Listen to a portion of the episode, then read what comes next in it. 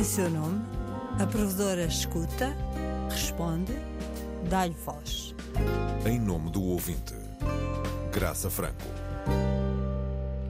Olá, bem-vindos ao programa a que a provedora empresta a voz. Depois de uma primeira ronda de escuta crítica dos cinco principais canais da RDP, a provedora dedicou-se à audição das rádios online sempre com o objetivo de fazer um diagnóstico da oferta, das falhas e das necessidades do serviço público. Como é que nós fazemos com os nativos digitais? E estamos a chegar lá e estamos a tentar, mas para isso é preciso ter orçamento. Já ouvimos o que tinha a dizer Yolanda Ferreira, responsável pela Rádio Infanto Juvenil Zigzag. Hoje falamos com Edgar Canelas, realizador da Antena 1, que está à frente da Antena 1 Fado. A mensagem principal que eu queria deixar aqui era a necessidade de mais pessoas e, sobretudo, do ponto de vista da multimédia, avançarmos porque estamos no tempo da imagem, da, da, da, o Twitter tem vídeos, tem sons, tem.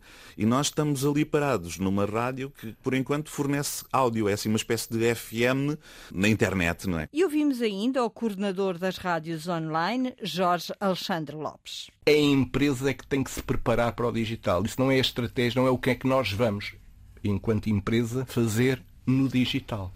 Antes disso, a empresa tem que se munir dos recursos e do, vou utilizar uma palavra inglesa, mindset, ok? Tem que se focar que o digital é o mundo de hoje. Nesta edição há ainda um pedido de desculpas, mas já lá vamos. Para já, regressamos ao futuro, ao presente e ao passado para saber o que se passa na Antena 1 Fado. Haverá horas em que será mais ou menos o formato playlist, chamemos-lhe assim, Uh, mas nós temos muito mais do que isso. Uh, a programação ao longo das 24 horas tem muitos concertos que fomos gravando ao longo de muitos anos. A Antena 1 Fado uh, está no ar desde 2011, sensivelmente. Mas para trás, há muitos concertos que nós temos gravados, alguns deles que nem sequer passaram para o, o FM, e nós oferecemos aos ouvintes esses concertos. Oferecemos muitos, muitas entrevistas, uh, estamos no caminho certo. Mas quando a pergunta é sobre o caminho do digital na RTP,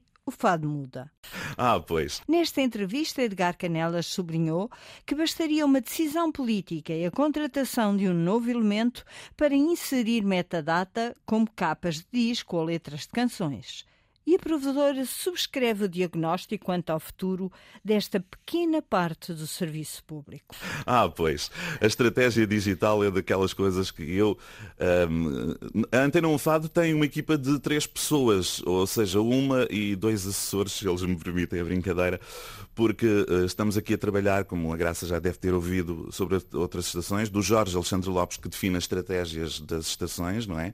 Mas depois os conteúdos são feitos, a escolha dos conteúdos é feita por mim, uh, e com o Pedro Cunha, que é o homem que uh, faz a parte técnica de programação da, das estações, mas eu tenho que ouvir os fados, tenho que trazer os, os ficheiros de áudio para o sistema, tenho que os editar, tenho que ter a certeza que eles não estão, uh, não estão demasiado altos, simplificando a questão demasiado baixos, que não têm muitos silêncios no fim nem no princípio para poder, poderem cruzar devidamente, que ficam na, nas espaços certas, que não vão ter erros.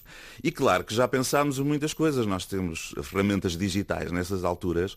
Um, eu vou dar um exemplo. Uh, nós temos uh, ferramentas digitais que poderiam fazer uma coisa muito engraçada. Por exemplo, quando a Graça sintonizasse a antena um fado no computador, no tablet, no smartphone, uh, em vez de estar só a ouvir a música e ter uma imagem fixa que diz antena um fado, poderia estar a ver a capa dos discos, poderia estar a ver a fotografia do autor, poderia estar a ver a letra do fado que está, que está a, a passar.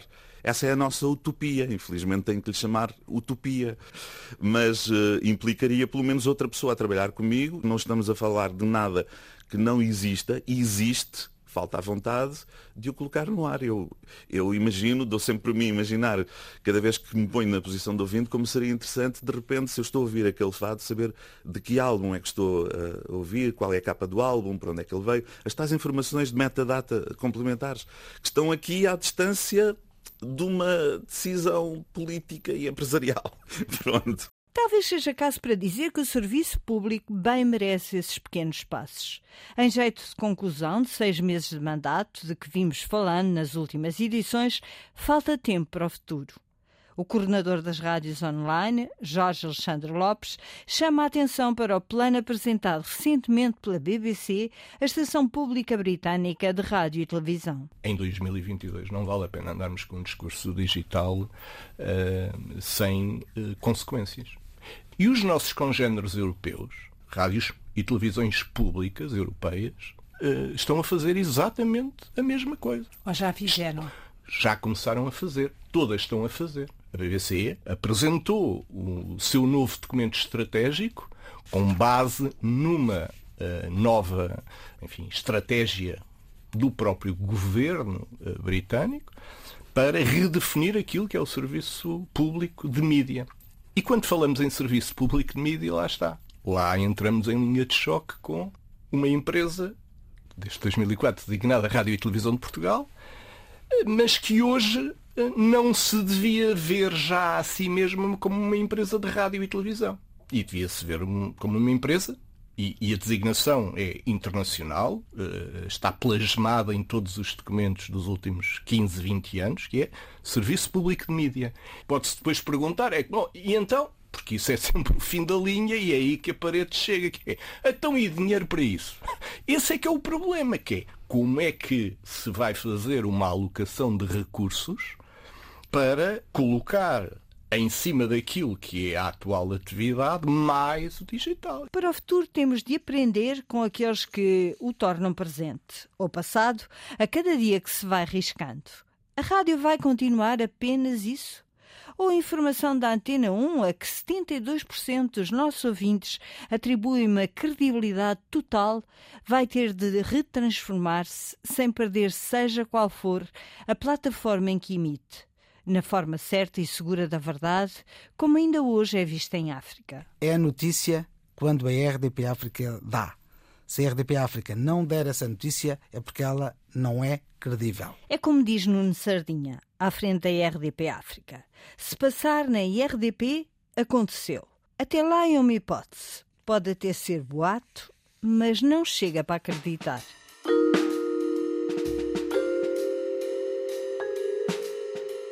E nesta análise do grupo, quando chega ao ponto final, ficamos mais uma vez só pelo diagnóstico? Talvez. Mas sabemos que demos os passos necessários e suficientes para tirar algumas conclusões e fazer recomendações. Respeite-se ainda mais o ouvinte, não poupando apenas uns cêntimos na carteira de quem nos ouve, mas fazendo sentir que cada cêntimo é bem gasto e que será bem servido. E se o não for?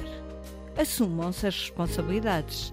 Não metamos a cabeça na areia, não finjamos que não passou nada, não nos poupemos ao aborrecimento de admitir que erramos e peçamos clara e humildemente desculpa. Paremos de assobiar para o lado, de forma oficial, concreta e clara, através, por exemplo, de um editorial. Terminemos por isso com a última tentação que atacou esta casa, que lhe fez estremecer os alicerces da credibilidade e do profissionalismo, que nos devia ter feito corar de vergonha e pedir ao ouvinte as mais humildes desculpas. Ninguém o fez. Vem por isso a provedora dar o corpo às balas. Em nome do ouvinte, perguntou. E perante a tibieza das respostas, o ouvinte compreende, foi um simples acidente, criámos um grupo para estudar medidas para que não volte a acontecer. A provedora, em nome do serviço público, vem prestar contas e exigir mudanças. Falo do que se passou com a inadvertida invasão do estúdio da Antena 2 por um grupo de senhoras da limpeza com clara tendência para o vernáculo. O episódio aconteceu mesmo. Com a emissão em piloto automático, uma das funcionárias da limpeza acionou, sem querer, um microfone. A partir daí, durante demasiado tempo, a conversa das funcionárias entrou toda em antena.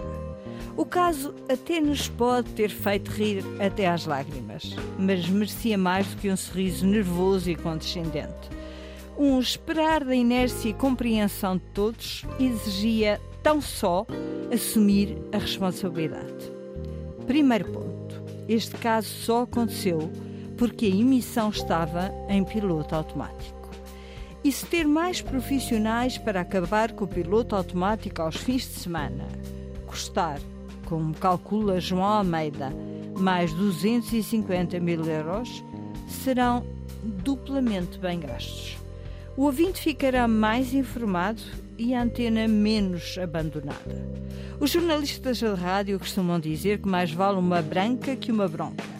Embora um excesso de brancas, ou seja, de silêncios não propositados, de cortes inadvertidos de emissão, como os que nos podem distrair de uma emissão em direto, infelizmente também configurem uma bronca a exigir investigação, mas para isso, por hora, já não nos resta mais tempo.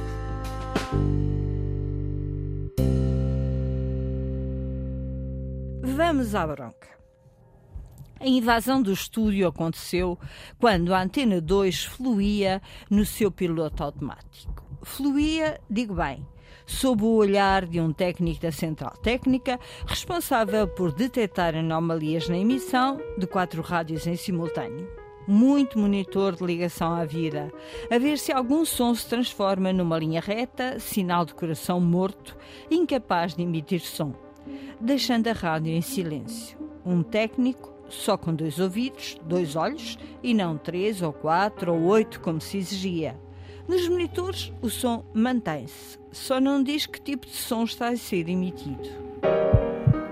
Na antena 2, onde o paciente aguenta muito tempo em morte aparente, o coração bateu constante, aos solavancos, quase em arritmia. Na antena 2, o monitor que dá sinal de vida pode até parar por segundos, no meio ou no final de uma sinfonia, porque, como se diz na gíria, a música também respira.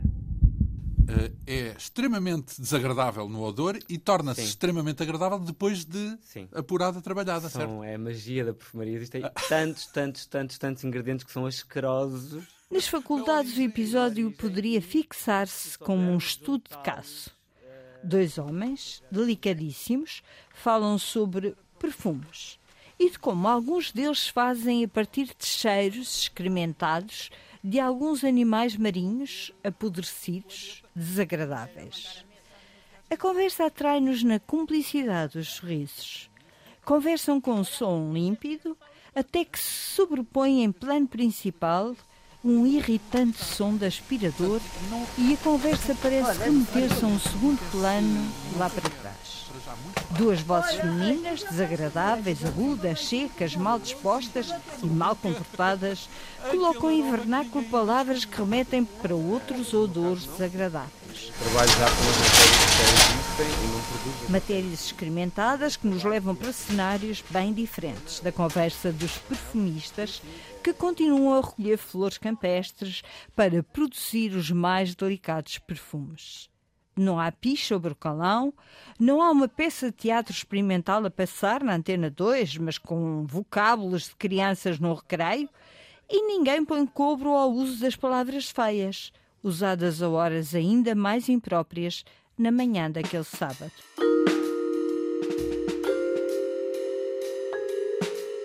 Soam na RTP os telefones de ouvintes curiosos, perplexos, exaltados, que contam a incrível história do que se está a passar na Antena 2, na rádio culta da arte que toca. O diretor da estação é alertado. O tempo passa. Os perfumistas continuam a falar delicadamente de perfumes. As vozes vão se sobrepondo num disparatado teatro acidental de oito longos minutos, até que o aspirador se cala e voltam as perguntas a sério silêncios cúmplices ou risos disfarçados sobre as fragrâncias de campo a caminho dos frascos sofisticados. O microfone aberto na antena 2 por acidente e desleixo retoma o recato. E algo foi dito ou explicado ao ouvinte? Uma desculpa breve pelo incidente, ironicamente tão teatral? Não. E a pergunta da provedor impõe-se. E vai ainda ser dada alguma explicação ou desculpa? Não. Já é tarde demais. Dizem-me que isso só ampliaria o desastre que um sketch do humorista Ricardo Araújo Pereira na SIC já dera a conhecer ao meio mundo que nos ouve e ao outro meio que não escuta o serviço público. e a credibilidade da marca. A resposta dada pelo Conselho de Administração, o diretor da estação, os serviços técnicos é unânime. Tudo faremos para que não volte a acontecer. Até lá, a provedora substitui-se-lhes e pede do alto a sua independência, mas vergada ao peso e respeito que a cada dia reforçou pelo serviço público, recorrendo ao humor, que também é garante da democracia e sinal de liberdade, desculpem o disco riscado do piloto automático. Mas fica o apelo: deixem de desculpar qualquer coisinha. Não sejam cúmplices da degradação de um serviço a que todos temos direito.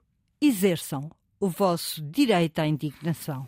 Ninguém sabe, portanto, minhas senhoras e meus senhores, onde isto pode ter. Há uma coisa, porém, que quero jurar aqui. Eu estou pronto a morrer para igual.